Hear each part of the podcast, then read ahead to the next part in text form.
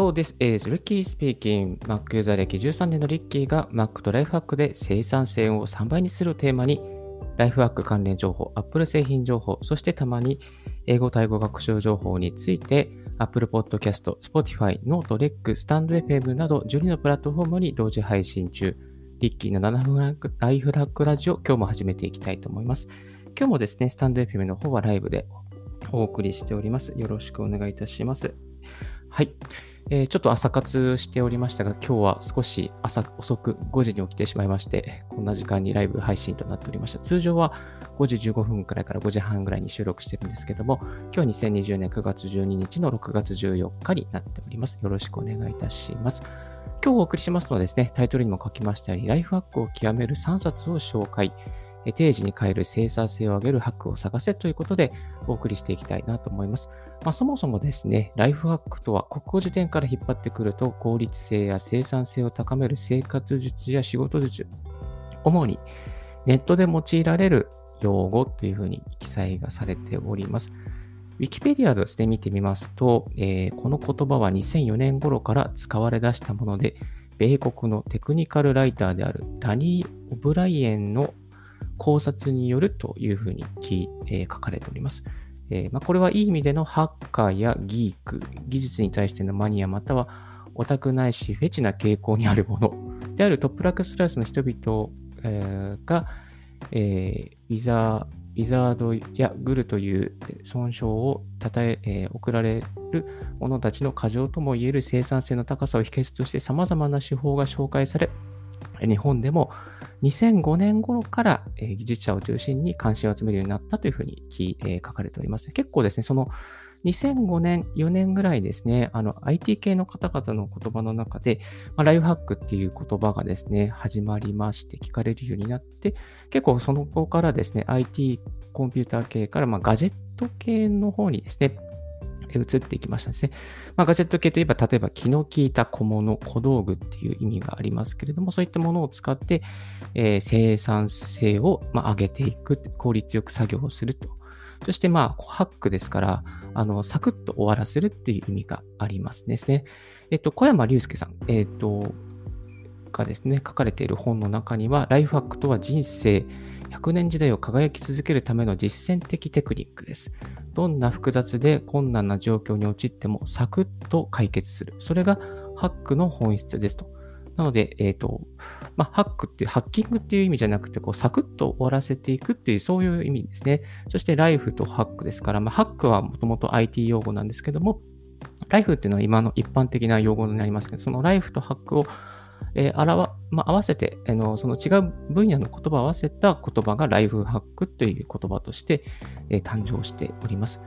えー、人生のサバイバル術であり、同時にそのサバイバルを楽しむための方法論なのですというふうに書かれております。えー、小山隆介さんの最強のライフハック100という本の中にですね、冒頭にこういうふうに書かれてるんですけど、このやっぱりこう、ライフハックって自分も求めててですね、楽しいなと、あの、なんですかね、何がいいかって言ってやっぱ楽しさですよね。こう仕事をただ、ただ終えて、えー、それで終わりじゃなくて、その、サクッと終わらせていく過程を楽しむのが、割とこう、なんですかね、あの、ああ、できた時にですね、楽し、あ、快感ですね。そしてそのサクッとできたことをまた人に共有したり、えそういうツールをですね、紹介したりしていくと、何かこう自分が生きている意味というか、自分の、まあ、存在価値みたいなものを高めることができて非常に、え嬉しいなというふうに思います。はい。あ、スタンデーペイの方で、スケさん、メタルさん、ご視聴ありがとうございます。はい。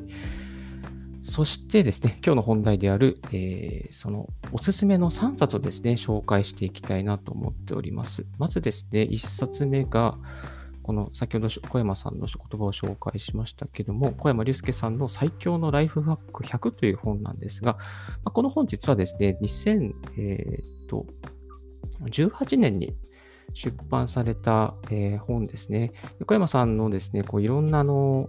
ハック術が章ごとに分かれておりまして、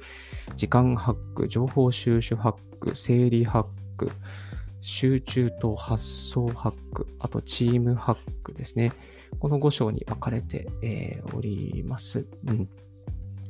ちょっと中でもですね、自分がいいなと思ったのを一つ、えー、いくつかピックアップすると、えー、仕事5割増し時代を乗り切る15分集中ハックっていうのがですね、最初の方にありました。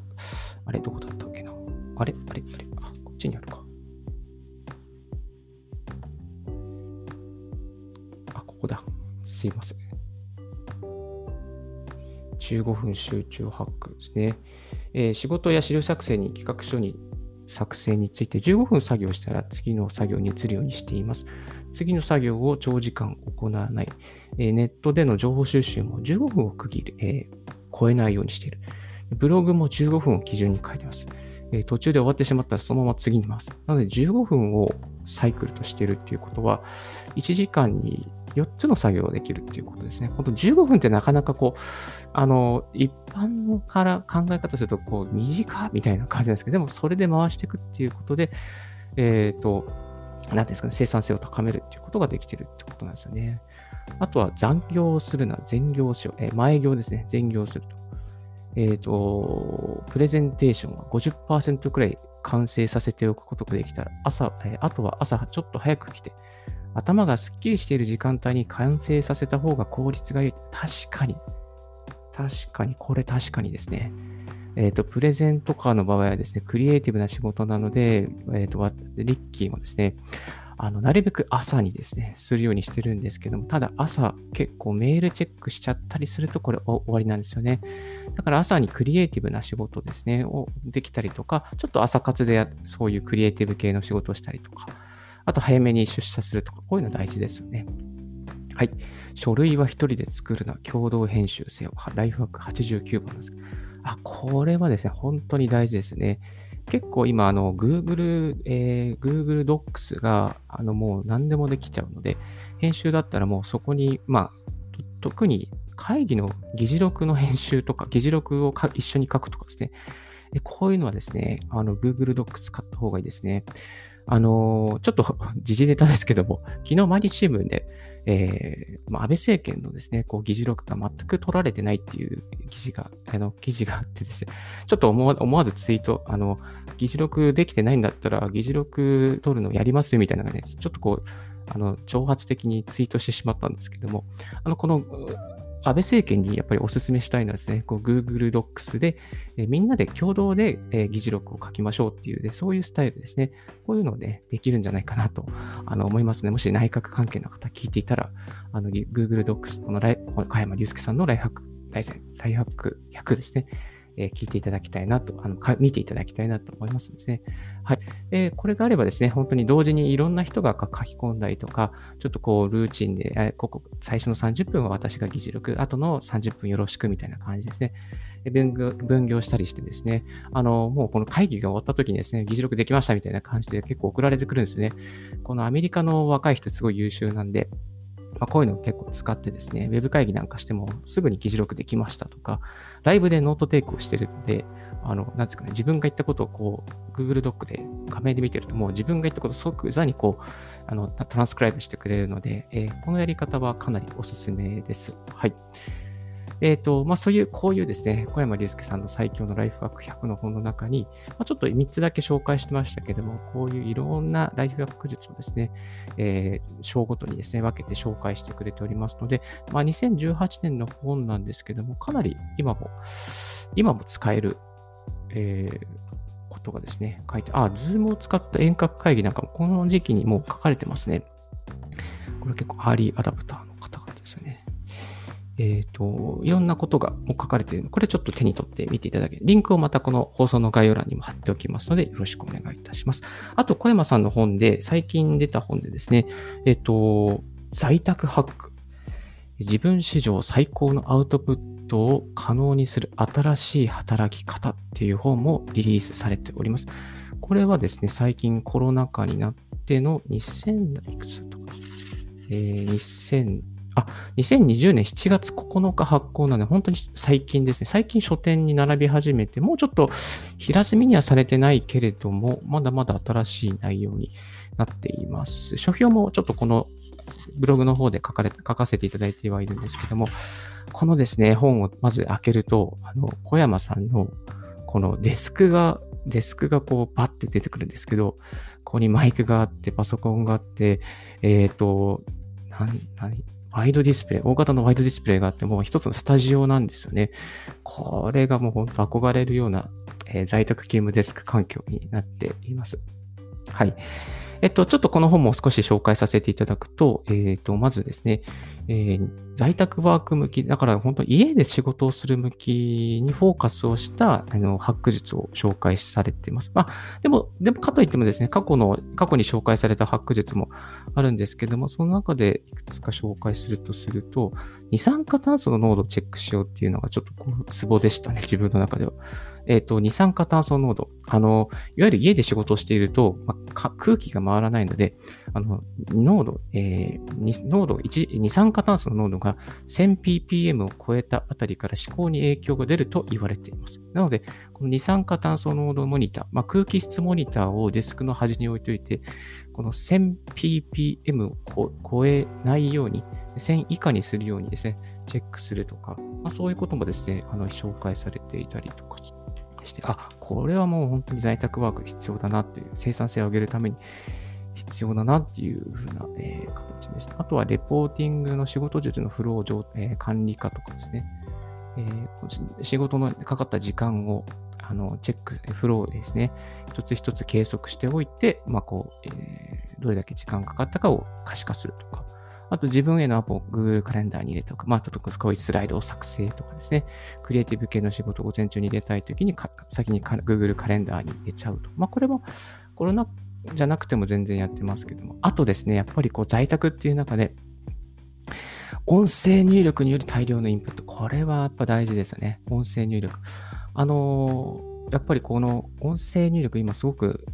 良くなってきてるので、Google Docs とか、あと、普通に Word でもですね、あの、ディクテーションっていう機能が右上にですね、Word のこのファンクションのボタンの右,、ね、右上にディクテーションっていうボタンがありますので、まあ、ディクテーションをしながらですね、こう、こう何か思いついたことをですね、どんどんどんどん書き出したりとかっていうやり方で、えー、生産性を高めていく。まあ、メールの本文とかですね、企画書の本文とかもですね、このディクテーションでできるってしまう時代になっています。一人は、えっと、ブロガーさんの中で、えー、なんだっけ、水木さんっていう方の YouTube 見たときに、確か水木さんがあのディクテーションでやってますて、下書きしてますっていうふうに紹介されて、えー、いらっしゃいました。はい。あの、そんな感じでですね、結構この、の在宅ハックもまだまだおすすめです。で、えっと、この在宅ハックに関するレビューをですね、あの実はこの Apple Podcast、えー、Spotify とかリッキーのライフハックラジオでも以前紹介させていただいておりますので、まあ、あの、ちょっと手に取る前にどんな内容かなっていうのは音声で確認することもできますので、またブログにもしてますけども、もし嬉しかったら、あの、過去の放送、オンエアですね、見ていただきたいなと思います。ちなみに、あの、小山隆介さんは、あの、ヒマラヤで、えー、ラジオを放送されてるみたいです。ので、ヒマラヤでライフハックっていうふうに検索して、ヒマラヤっていうのはは中国系のあの音声配信のラジオアプリなんですけども、ヒマラヤに行っていただいて、そしてヒマラヤのウェブとか、またアプリからですね、ライフハックとか小山隆介さんっていうふうに調べていただくと、小山さんのあのラジオが出てくるようになってます。ちょっとこの前、自分でも検索、あのエゴサーチしてみたらですね、ヒマラヤでライフハックって入れたら、あのなぜと私のライフハック、7分ライフハックラジオもあの出てきましたので、ぜひチャンネル登録もしていただけたらありがたいです。はい。えー、っとですね、えー、これまずは小山隆介さんの、えー、最強のライフハック700ですね。100と、ちょっと補足で在宅ライフハック術。自分史上最高のアウトプットをする働き方を紹介させていただきました。はい。であ、スタンデフの方、ありがとうございます。アノニマスさんと、ボブ占い師さん、YKK さん、ありがとうございます。はい。えっ、ー、とですね。じゃあ次ですね。次の本は、えっ、ー、と、なんだったっけな。あ、堀正武さんのライフハック団大全ですね。えー、堀さんの本はすごく濃くてですね、大量の情報で、いつもすごい、あの、整理しきれないくらい、ライフハック術をいつも出してくださる方で、非常に、あの、すばら、なんかこう、参考になりまくってます。ありがとうございます。えー、堀さんの、堀さんはライフハッキング JP の、えー、サイトの、えー、管理をされている方で、著者も、えー、著書も多数ですね。知的ライフハック大全っていうあ、えー、青い水色のですね、本をリリースされています。2017年にさ、えー、リリースされた本なんですけども、人生と仕事を変える小さな習慣250ライフハック大全堀正武ライフハッキング .jp ということでリリースされていて、えっ、ー、と、まあ、本当にメモの魔力とか、最近でしたらメモの魔力をですね、書かれていらっしゃいます。メモの魔力の中に書かれていた、あの、ダイナリストっていう、えー、アウトライナーアプリがあるんですけども、ダイナリスト今使って私今このラジラジオですね、まとめていますが、こういったこう、えー、堀さんから紹介されるアプリですね、ツールとかはかなり高品質なもの、高生産なもの、生産性を高めるものが多くてですね、すごく気に入っています。はい。えっ、ー、と、堀さんですね、あの、実は YouTube ライブもされていまして、毎週日曜日ですね、えー、ライフ、えっ、ー、と、なんだっけな、えっ、と、堀さん、ライフワークショーだ。ライフワークライブショーっていうですね、え50分ぐらいのライフハックショーというのをやっています。このコロナの状況とか、またその統計情報とかですね、細やかに、え、60分ぐらいの番組でまとめていて、非常に、え、素晴らしい内容です。ぜひチェック、それもチェックしてみてください。あの、リンクも貼らせていただきます。はい。えっと、堀さんの方の中でですね、ちょっとインスパイアされた内容っていうのは、あ、これちょっと知らなかったな。テキストエキスパンダーで穴埋め穴埋めメール術。えー、テキストエキスパンダーには単純に、えー、短縮形を長文に変えてくれるだけでなくて、高度な置き換えを可能にする入力がたくさんあります。その一つがポップアップ入力ですと。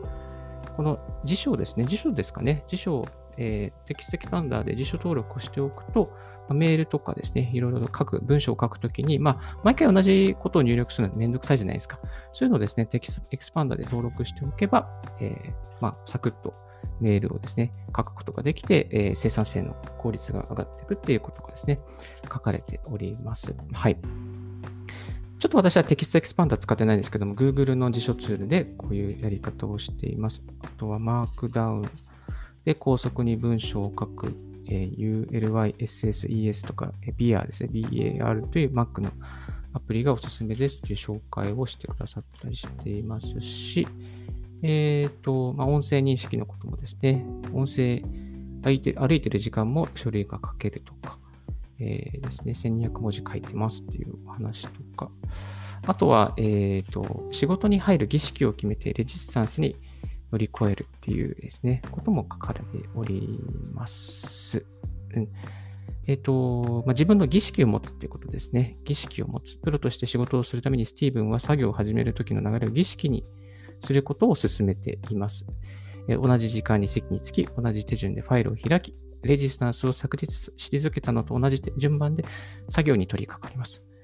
えー、もし今日うまくいかなかったならば、そのことで自分を責めることはやめ、次の日の打席のために調整を計画をしますという内容ですね。こ確かこれ確かに大事ですよね。私もこの本を読み読み始めてから、まあ、レジスタンスえ仕事に入る儀式、儀式、まあ、朝活に入る儀式をもう定めちゃってますね。えっ、ー、と、なんだろうな、こう、朝活に始めるときに、まずはパソコンを立ち上げて、そしてツイッターで今日の積み上げとか、え、ハッシュタグ今日の積み上げ朝活で、えー、ツイートをして、そして1日のスケジュールを確認して、去年、えー、昨日の Amazon とか、また、えー、Google、えー、AdSense の収益を確認して、そしてこうどの記事がブログで一枚生まれたかっていうのを確認してっていうような、そんな流れをですね、作って一日のルーティンを作ってますけど、まあそういう儀式をですね、この自分の中でこの儀式っていうのはこの本を読み始めてから朝活のツイートからですね、えー、始まったかなと思ってます。あと先ほど小山隆介さんの本でも、あのー、何に時間がかかったかっていうのですね、あの時間を確認するっていうですね、計測するっていうことが書かれてましたけども、この堀さんの本の中にレスキュータイムで時間を見える化するっていうですね、こういうツールも紹介してくれています。レスキュータイム、え、RESQETIME ですね。で、一日の使い、時間の使い方を表示えーとまあ、このパソコンの作業時間を見える化することで自分の時間の使い方を客観視できるというふうに書かれてますけども、まあ、何にどれだけ使ったかっていうですね、こうレスキュータイムを使うことで、えー、この可視化することができるという、そういうアプリになっています。これは英語のアプリみたいなんですけど、ちょっとこう、興味ある方は使ってみていただけたらなと思います。まあ、こういうふうにちょここちょこちょこちょこですね、アメリカの英語のアプリとか日本語のアプリですね、使いやすいことをですね、あの、紹介されて、してくださっていて、あとは、えっ、ー、と、なんかこう生活に必要な情報も扇風機の当て方とかですね、暑い部屋でを冷却するやり方とかですね、なんかそういう小技なんかもですね、あとイヤホンのケーブルを8の字で巻いて空回りを防ぐ。なんかこう、ちょっとこうニッチな内容も、あ、あの充電ケーブルの男性はマスキングテープです。あ、確かにこれやってるな。やってるな。これ大事だっていう、こうなんかこう、ちょっとちょこっと知っておくと、こうなんかな元物の持ち方が長持ちになったりとか、えー、っていうことですね。そういうのを一つ一つやってますので、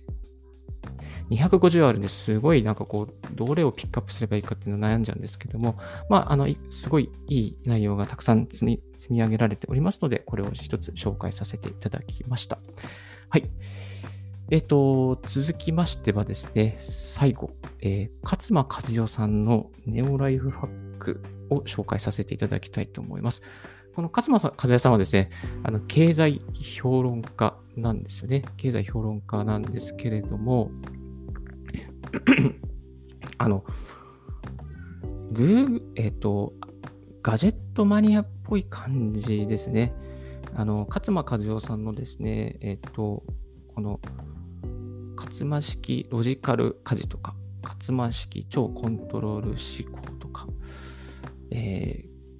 とか、いろんな本を出されていらっしゃいます。その中で、やっぱりこう、あのロジカルで、なんかこう、あの、なんですかね、あんまり、えー、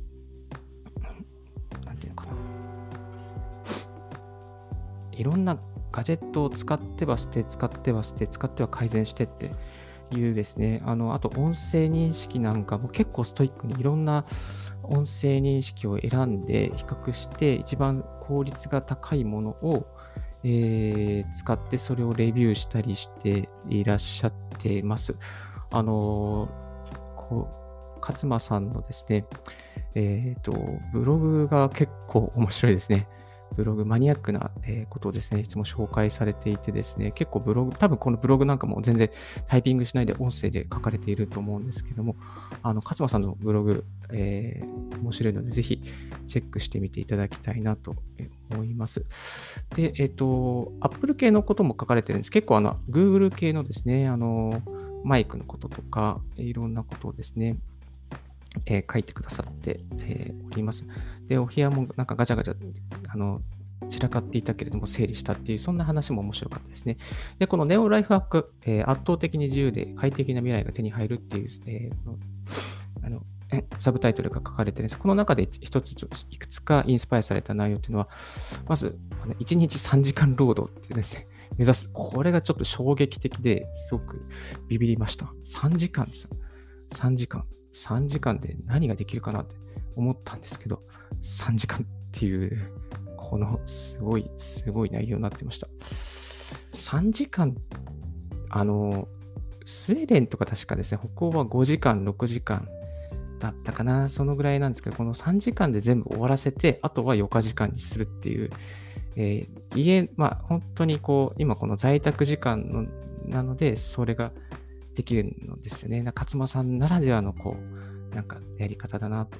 提唱だなと思わせていただきました。あとは Google Keep に入れてリスト化する。これは、あの、良かったですね。私もこの勝間さんの方を読んで、Google Keep 使い始めました。あの、Google Keep ですね。何でも音声入力できたりしたりとか、画像を入れたりとかですね。えっ、ー、と、Google Keep をまずごちゃごちゃさせて、それでごちゃごちゃしたら整理をするっていうやり方で使っていらっしゃるそうです。はい。えっ、ー、と、iPhone だったりとか、いろんな Android ベースのなので、まあ、使いやすいっていうことを紹介されてますけども、えっと、本当全部メモをですね、Google Keep に入れてるっていうふうに紹介されてますね。で、このちょっと勝間さんのこの Google Keep に私インスパイアされて、Google Keep を使ってて読書を、えー、書評を書く、まあ、読書の記録を書く、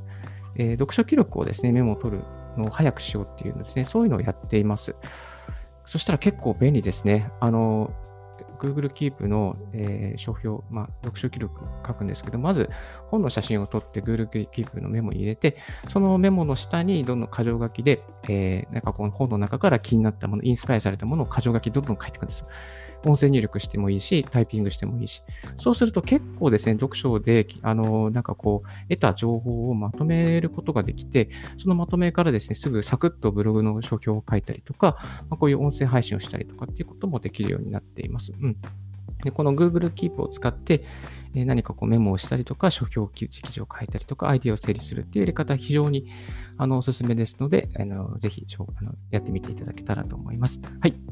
えっ、ー、と、あ、もう結構時間が経ってしまいましたね。あとは、あの、自炊で、自炊メインで食費を抑えるスーパーに行かない。Amazon フレッシュを使ってるっていうのが結構、あの、すごく良かったですね。あの、スーパーに行かないで、まあ、時間をセーブして、そして、その分 Amazon フレッシュを使って、こう、いろいろと、あの、自宅で自粛、えー、自炊をするっていうこととか。あとは、コントロールできないものは縁とは縁を切るっていうやり方もですね、この断捨離良かったですね。お酒とか、タバコとか、えー、自分がコントロールできないものは縁を切るっていうですね。で仕事よりも家事に力を入れる。ああ、これ大事ですね。えー、仕事が中心になってしまいますね。本当に幸せを手に入れるためやっぱ家事に力を入れていくっていう、やっぱりこう、フリーランスとか、あのー、なんていうの自宅で勤務できる方はそういうことにフォーカスできますけども、まあなんかこう、なんていうかな、やっぱりこう、サラリーマンとか、普通にフルで働いてる人も、にもそういう考え方が入ったらいいなと思います。あと、白米の悪影響を知り、えー、白米フリーにする。あ、これはちょっと衝撃でしたね。白米って結構悪影響があるんだなって、あの、カズマさんおっしゃってたのは、白米をを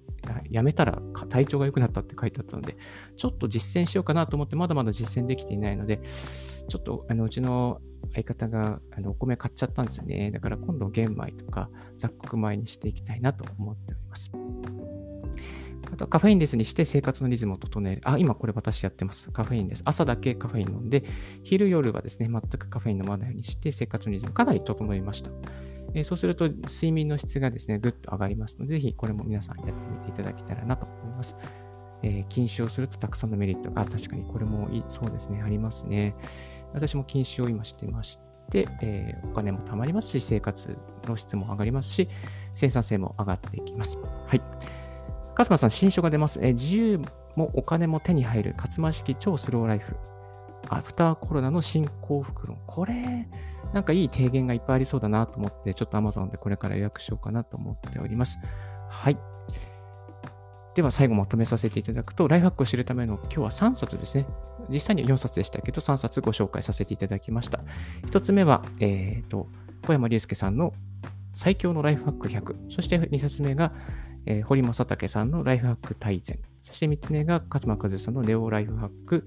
圧倒的に自由が手に入る未来、えー、自由で快適な未来が手に入るネオライフハックを紹介させていただきました。この3冊結構ですね、